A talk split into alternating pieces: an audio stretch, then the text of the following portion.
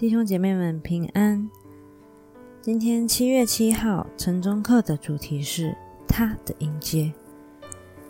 存心节在路加福音十五章二十节说道：“相离还远，他父亲看见，就动了慈心，跑去抱着他的颈项，连连与他亲嘴。”很多年前，我在一家古董店欣赏着几件。第一世纪时期的基督教小物，突然有件东西引起了我的注意。我看到一枚上面镌刻了家族名字，可用来在重要文件上盖印的戒指。我当下买了一个，想利用它作为我日后演讲时的辅助道具。这个印章戒指总是让我想起上帝的恩典。他比我们所有人的失败都来得伟大。让我来告诉你原因。耶稣善待罪人，但是宗教领袖们并不赞许这样的做法，所以他们为此而抱怨。为了回应这个抱怨，耶稣一连说了三个有关迷失的比喻：一百只羊中的一只，十个硬币中的一个。两个儿子中的一个都迷失了。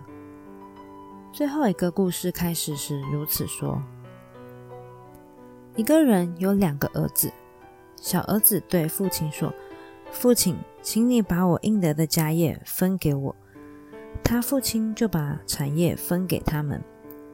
就这样，小儿子离开了父亲，任意放荡，浪费资财，耗尽了一切所有的。就穷苦起来。他醒悟过来，他决定回家，并请他的父亲把他当做一个雇工。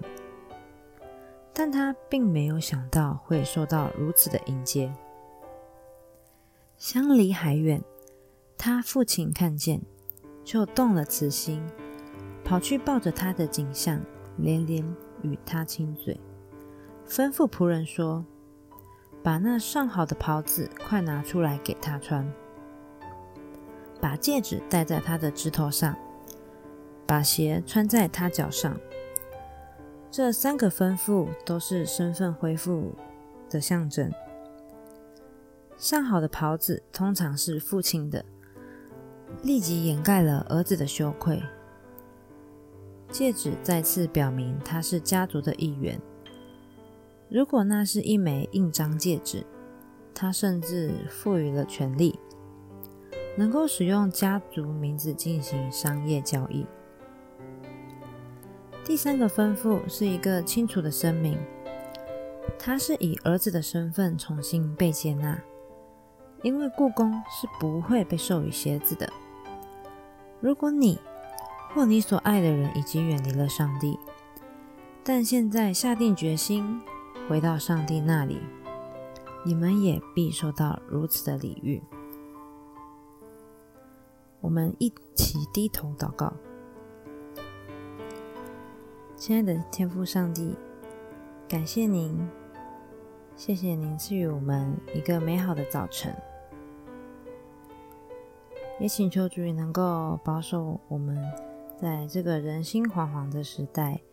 是我们每一个人都有一颗平安且安定的心，因为我们知道上帝是有怜悯慈爱的，他爱着我们每一个人，不论出入，都时常与我们同在。